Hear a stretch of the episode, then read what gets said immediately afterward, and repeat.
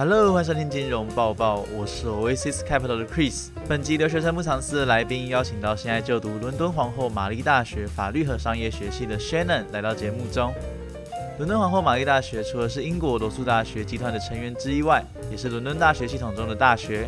其建校历史最早可追溯到一七八五年开始授课的伦敦医院与医学院。Shannon 将会在本集中跟各位听众分享他当初是如何申请到这所学校，法律和商业学系与一般法律系的差别，在英国职业的律师所能享受到的薪资待遇，还有英国分为 Barrister 和 Solicitor 的律师，他们的差异为何。好的，那就欢迎 Shannon。嗨，大家好，我的名字叫 Shannon，很高兴和大家今天一起来聊我在伦敦读书的一些经验，还有谢谢 Chris 邀请我来今天的节目。刚刚 Chris 有提到我是现在在读伦敦皇后玛丽大学的法律与商业系，我那时候会选择读这间学校，因为这个系比较特殊，只有这间学校有提供这个系，所以我才来这里读。然后我今年大二。那刚有说到特殊的地方，是因为这个科系是法律和商业的结合嘛？对。那么现在聊一聊你当初是怎么申请上这所学校的？好了，你在申请过程中准备了哪些资料，跟考了哪些试？刚来伦敦的时候，我是读一个 Pre-University Foundation。那个时候我在申请大学之前，我是高二读完，然后来英国，所以我读的 Pre-University Foundation 就是给想要申请英国大学的人读，然后读完一年之后就可以直接申请大学。通常如果你想要考英国大学的话，是读 A Level 或者 IB，那这些课程通常都是两年。可是呃，我读的课只需要一年就可以申请大学，所以我那时候是读那一年的课程，读完之后再考试，然后那个课程里面有一个 requirement 是需要写报告，所以就是报告跟考试之后，然后需要交一些申请大学的资料，然后那个时候申请就是统一在一个英国申请大学的系统叫 UCAS，然后你就把你的第一志愿、第二志愿、第三志愿、第四志愿、第五志愿，你总共可以申请五个。大学，然后就填到 UCAS 的系统里面，写一个你的个人的 personal statement，为什么你想要读这个系，然后为什么你对 business 有兴趣，为什么你对 law 有兴趣，这样子。所以我那个时候就是透过这个方式申请。那他入学考试的最低标准大概是要考到几分呢？OK，我记得那个时候我的科系好像标准是 A level 是 A star A star A，然后 IB 如果满分是四十二分的话，它的呃 requirement 应该是三十八左右。所以我那个时候考大学之前的前一年的考试的时候，我是考 A star A star B，可是我还是觉得了解。那你当初为什么选择到英国来念书啊？是因为这边的教育环境有什么样的特色吗？其实我从小到大就一直是读美国学校，然后在美国的系统就是你需要读所有的科系，一直到大学的一年级为止。可是那个时候我的哥哥在英国读书的时候，他那个时候大学是读电机系，他在大学之前他来英国读 A level，那个时候他就是只有读电机系需要的科系，就比如说数学 physics，然后还有 science。的一些科系，所以那个时候我就觉得我的数学那么烂，那我应该要拿这个英国的教育的系统这个优势来放在我身上，因为我小时候本身对其他的科系我就是不太熟悉，就是对数学那一类理科的比较不熟悉，就对。对。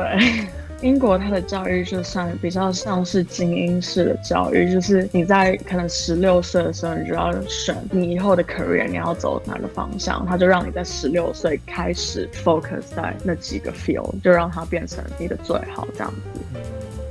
那也可以跟我们分享一下你们法律和商业学系三年来都在学习什么样的内容吗？可以，我们的科系算是在。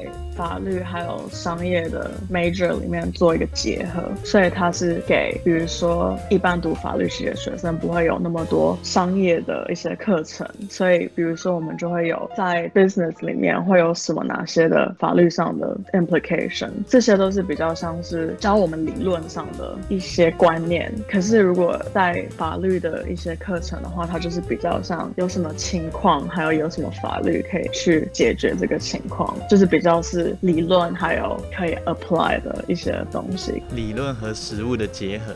对对对对，他也是可以拿法律的证书，可是他可能在我第二年或第三年的时候，我就没办法选很细的那种法律相关的科目。就比如说，我有很多读纯法律系的同学，他们在二年级的时候可以选一些医疗上纠纷的法律，或是那种商业上竞争的法律，就是竞争法之类的。可是我就只能学，就是拿法律证书基本一定需要的一些法律相关的科系。我只有在第三年的时候才可以选我自己想要读什么法律相关比较细节的科系。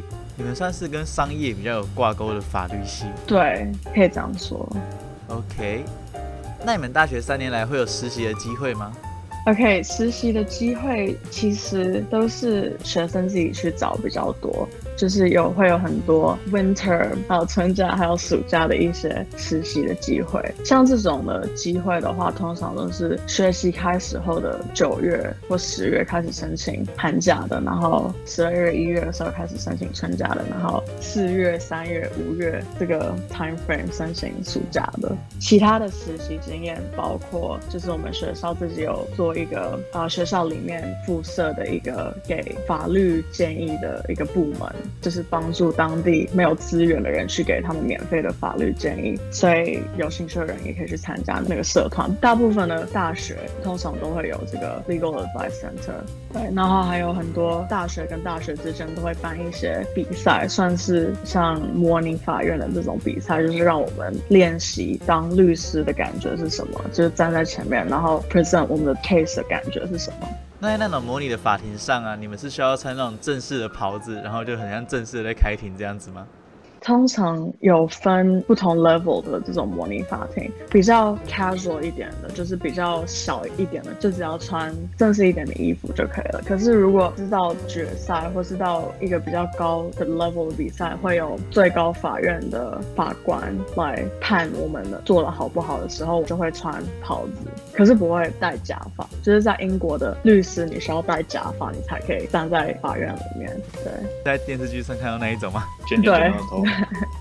戴那个是英国法庭的传统吗？对，那个是英国的律师的传统之一。在英国有分两种不同律师，一个是 solicitor，然后另一种是 barrister。barrister 就是在英国是站在法院里面当戴假发的人，就是帮客户辩护的那个人。可是 solicitor 就是在公司里面看的做文书的，然后就是如果还没有到法院，有一些刑事上的纠纷，或是你的 practice 的 area 有什么任何的纠纷，solicitor 就是通常都是在办公室做这些文书的工作。通常 solicitor 就是在公司做这些文书东西的人，不会做跟 barrister 一样的东西，所以 solicitor 需要去 hire barrister，他们需要去雇佣一个 barrister，所以他们的做的东西都是分开的。然后他们也通常都在不同的公司，通常 barrister 都是可能自己来开公司，或是他们比较多是 self-employed，然后有一些也是就是跟一个公司一起，可是很多都是 self-employed。所以从你们科系毕业的人，未来会从事以律师为主的职业。对，嗯，通常要看读这个科系的人，他们主要的兴趣是什么。像我自己本身，我以后可能就会比较想要进去金融方面的产业，我对那个比较有兴趣。可是我可以利用我的背景来去增加我的一些我特别的地方，就是我懂法律的这块，我也可以去了解 business 的这一块。当然，还是需要去考一些执照，或者是有一些更专业的 skill。可是，嗯，如果你是对法律有兴趣的话，你也可以去走当律师这块，法官也是可以去考的吗？法官也是可以。所以就是司法体系的工作，你们其实都可以做。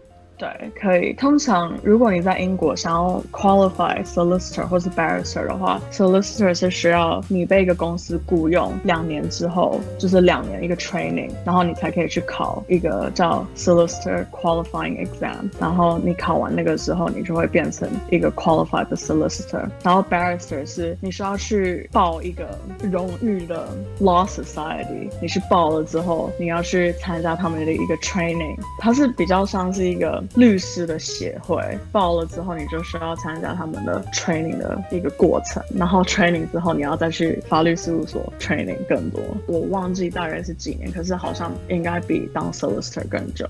听起来在英国当律师感觉是很困难的。对，是还蛮竞争的。刚刚记者提到说，你们毕业后走的产业大概都是法律相关的，但你本身想走金融相关的产业。对，对。那你们学长姐毕业后啊，在法律产业的话，他所能拿到的薪资待遇，你可以跟我们分享一下吗？OK，如果我刚刚有提到，就是一个 solicitor 的公司要 training 你的时候，因为这个是每个律师你要做 paperwork，还是你要去法庭上辩护人家，都是需要走一个 training。毕业后就是有两年的固定的 training，就是如果你要到公司里面当 solicitor 的话，公司的大小有分，有那种全球最大的一些律师事务所在伦敦都有分公司，他们通常都是我们学校算比较热门。的一些 apply 的地点，然后还有中小的，我知道的 base 在毕业之后是 training 的这个时间应该是三万五到四万英镑一年，不含税。对，所以 training 之后两年之后的起薪就是十二万五千英镑一年，所以就是这样，然后一直慢慢上去，但待遇还蛮优渥的。嗯，然后 barrister 应该比较不一样，有些可能是更低，有些可能更高，因为他们的商业模式跟这些大的律师事务所比较不一样，就他们可能接的客户没有那么多，他们一次只能做一个或两个这样子。可是基本上起薪应该都是三万四万英镑，在 training 的时候年薪就可以拿到三万到四万英镑，然后 training 过后可以拿到更多的。对，training 过后如果你 qualify 就是十二万十三万起跳这样子。这个只是底嘛，应该还有其他的 bonus 之类的。bonus 奖金，对。嗯那对国际生来说啊，你们毕业后有在英国工作的机会大吗？其实要看你自己本身的能力，因为如果国外的公司要请一个外国人的话，他们需要去赞助你，所以你就要看这个公司凭什么赞助你。然后他们如果可以请一个本地的人，然后跟你是拿一样的证书，然后有一样的 qualifications，他为什么要请你？你有什么其他的 skill？所以当一个国际的学生的时候，你需要去跟很多学生交流，去看他们在做什么，然后去看他们有什么特别的东西。你再去做比他们更多、做比他们更好的一些东西，就是还是要看自己的能力。对，还是要看自己的能力。那你有认识其他国际生的学长姐留在英国工作的吗？有，大部分都还蛮多，都是留在英国工作的。所以照你这样讲，其实从你这个科系毕业后留在英国工作的机会算蛮大的。对，其实当然是比如果你没有在英国读书的话，几率高很多了。还有看你自己个人的工作经验。那你毕业后啊，英国政府会发多长时间的签证来让你找工作？好像以前是毕业之后就只有剩三个月或者多久你就一定要离开英国。可是因为现在英国脱欧了以后，就没有很多欧洲来的有资格的员工。就是以前英国没有脱欧之前，很多欧洲人都可以来英国工作，不用签证就可以来住下来。可是因为英国脱欧之后，很多就没有资源了，所以他们现在新出一个 visa policy，是让毕业的学生。可以有两年的时间，就是一个签证的时间来找工作，所以你可以在毕业之后两年，你可以不用被送回你的国家，就是继续留在英国，或是爱尔兰，或是苏格兰找工作。有两年，所以其实找工作的时间还蛮宽裕的。对，时间还蛮久的。嗯，好，那对于毕业后的工作有大致的了解后，我们再聊回学校好了。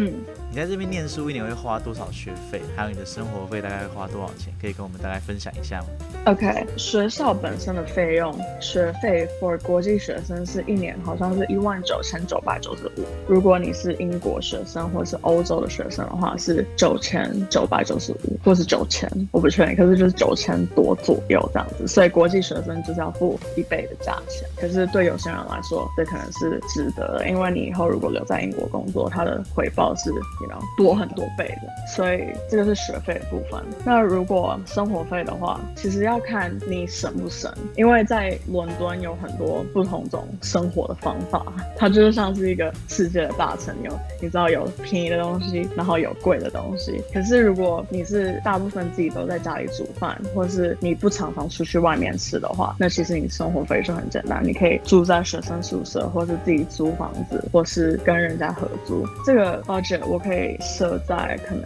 如果一个月一千英镑的话，这个其实也算还蛮够的。然后伙食费，其实如果你只是自己煮饭，你去超市买菜，其实物价都差不多，甚至更便宜，因为他们有很多从各个地方来的 produce，所以它都是算很便宜的。所以我觉得，如果你自己煮饭的话，一周一百磅是算非常足够的。所以这样子总共加下来的话，就是大概一千五左右一个月，就是含。吃含水电费含基本生活费这样子。对，这里物价真的很高，因为坐地铁一趟就要两磅六单趟的。不管坐到哪一站都要花两磅六。对，因为在这里公共运输系统不是政府赞助的，是一个他自己的 business，他们没有补助，所以就需要 charge 这么多钱。所以那些交通也很贵。那计程车呢？计程车更贵，可能如果坐十五分钟的话，十五分钟的车程就要十几磅这样。可是还是要看你从哪里做到哪里。嗯，了解。那你觉得你在伦敦的生活跟在国内的生活有什么样的差别？我会觉得就是在伦敦当地的话，生活中你会比较容易遇到很多不同种类还有种族的人。在国内的话，我可能会觉得就是大家都是华人，然后可能比较少其他的外国人。可是我觉得那样子的话，其实生活起来也比较轻松。在这里就需要比较有防备的一点，因为你不知道其他人的心态是怎么样，就是看待你是一个亚洲人，他们的心态会怎么样。尤其现在又是疫情的关系，你就需要比较你知道防备一点。嗯，了解，还是要多多小心。那你们学校位在伦敦这个城市里吗？那你觉得这个地理位置有没有让你享受到大城市才拥有的优渥资源？其实我那个时候在二零一六年我要读大学之前来英国的时候，我有去参观过英国的很多个校园的地方。那个时候我有去算是比较偏远、远离市中心的地方，然后去看看环境怎么样。我觉得这个还是要看你自己的喜好，然后还有你的个性是怎么样。因为我觉得对我来说，如果我住在一个很小的 town，都没有城市的一种压力或是竞争的感觉的话，我会觉得我不知道。我自己的动力从哪里来？我可能每天就跟我的同学这样子一起 hang out，一起读书，我就觉得 OK。我在 apply 工作的时候，就是像电脑上或是影片上这样看到我的自己的感觉是怎么样。可是我觉得，当你在伦敦读书的时候，你可以感觉到你在这个城市里面生活的感觉是什么，你就可以间接的被他的一些就是生活的步调给影响你自己的 motivation。再加上我的学校是离伦敦的金融中心的位置。很近，所以其实如果你要做任何的公司的讲座或者什么活动的话，都很方便。然后就是如果你在这个旁边读书的时候，你就会觉得可能已经快要融入这个区域了，那你就会更往那个方向去发展。这个是我自己的对学校地理位置的感想。所以当初选来这间学校，其实很大一个点就是因为它在伦敦。对，它在伦敦，因为我是想住在伦敦，我觉得这样子它比较可以让我有动力。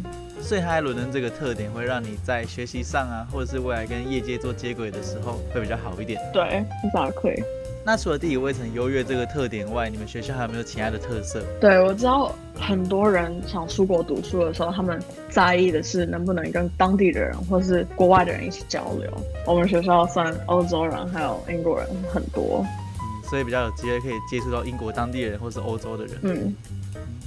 那你们学校的历史其实很悠久嘛，可以追溯到一七八五年。那你们学校的校园应该是蛮大的吧？其实你讲到了一个很好的重点，是我们的大学是在伦敦数一数二唯一有一个校园的大学。所以其他在伦敦的大学，像 LSE、Kings 或是 UCL 这些比较大名鼎鼎的大学，它都是在伦敦更市中心的位置。所以他们的校园都是可能像一栋一栋，就是在市中心的街道上有一栋一栋他们的楼这样子。那我们的学校是它有一个校园，它有像学生的宿舍，然后图书馆，然后还有餐厅，还有。教室的楼都在同一个区域，就是它比较有那种仿美国的大学的一些校园的校风这样子，所以它其实也是一个算是我们学校历史下来的一个遗迹。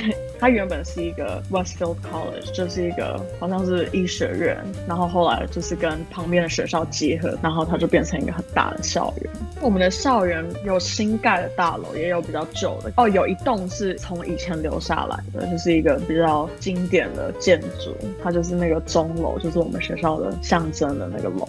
可是其他旁边的建筑就是比较像是后来建的，就是两千年之后建的。有新与旧，还有更新的一个结合，这样子。所以是校园建筑还蛮丰富的嘛，有新跟旧这样融合在一起，还蛮丰富的。嗯，还可以吧。那就我所知，你们学校当初创立的原因是因为要提供给那些没有资源去接受高等教育的学生们，给他们上大学的机会。那关于这段历史，你可以跟我们聊一下吗？其实我们学校的地理位置，它是在东伦敦比较偏东的地方。它在伦敦里面的地理位置算是比较 ethnic、比较种族多元的一个地区。所以通常种族多元的地区就是比较不是经济那么发达的一些地方。所以说那个时候建校的时候，其实就是给那些就是在英国其实有很浓厚的一个阶级意识，就是如果你想要去一些很顶尖的大学的话，你一定要是可能一辈子都是读私立学校，你才可以进牛津、剑桥这种很古老 institutional 的学院。虽然现在他们有做很多很 serious 的改革，可是这种 stigma 在社会里面，它已经是有好几百年的历史，尤其在英国的社会。所以那个时候有很多在读国立学校的人，在那个区域尤其他们没有机会读大学，所以那里都没有教育的一些机构。所以那个时候我们的建校人他就创办了一个学校在那里，专门给当地的人，然后没有那些资源去受私立教育的人去给他们有机会受教育。所以它的历史其实算是很 humbling，创办的历史真的是很有意义的，对，很有意义。那节目的最后，不知道 Shannon 有没有什么话可以给想要来英国念书的听众，或者想到你们学校念书的听众一些建议呢？我觉得不管是读书也好，或是人生中新的经验，或是要尝试新的东西的时候也好，都要带着一个开阔的心，还有一种 excitement，就是你很期待要去接受新的 information，还有认识新的人。我觉得这个都是一些还蛮重要的东西。对，那个时候我就是带着一个开阔的心，然后来，然后。学到很多。OK，那就谢谢 Shannon 今天带给我们的分享，谢谢 Shannon。不客气，谢谢 Chris 邀请我上你们的节目。在听完 Shannon 的分享后。接下来将由 Oasis Capital 的 Max 为各位听众带来本周六月六号到六月十号重要市场日期以及数据提醒。紧接着还有上周五月三十号到六月三号的市场更新。以下为本周市场重要日期以及数据：中国五月财新服务业 PMI 为四十一点四。六月七周二，美国四月贸易账逆差收窄两百零六亿美元至八百七十一亿美元，降幅达十九点一 percent，创下有记录以来的最大降幅。六月八周三，欧元区一季度 GDP，美国四月消费者信贷增加三百八十点七亿美元，多过市场预期的三百五十亿美元。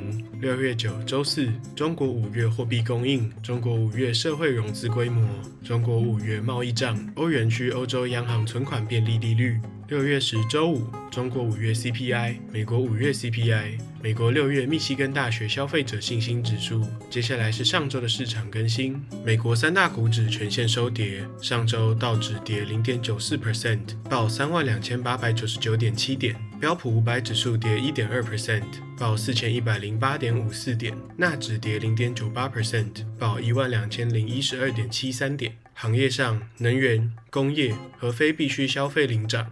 医疗、房地产和金融领跌。上周，美国十年期国债名义收益率升二十二 BP 至二点九六 percent。美国 TIPS 隐含的五年通胀预期升九 BP 至三点零四 percent。十年通胀预期升至十一 BP 至二点七四 percent。美国五月季调后，非农业就业人口增加三十九万人，预期增加三十二点五万人。前值由增加四十二点八万人修正为增加四十三点六万人。美国五月失业率为三点六 percent，预期三点五 percent，前值三点六 percent。OPEC 加决定在七月增加每日六十四点八万桶，较此前的每日四十三点二万桶石油显著上升。OPEC 代表们表示，增产的配额将按照以往的方式在成员之间按比例分配。以上是本周的市场更新。市场更新资讯由 Mount Pacific Capital 提供。以上就是这次金融报报的所有内容。如果喜欢我们的节目，请关注我们，并将金融报报分享给更多的朋友。那也欢迎点击资讯栏中的网站连接，加入 Oasis Capital 的网站。如果对内容有任何相关的疑问，都欢迎联系我们，取得更详细的资讯。我是 Oasis Capital 的 Chris，我们下次见喽，拜拜。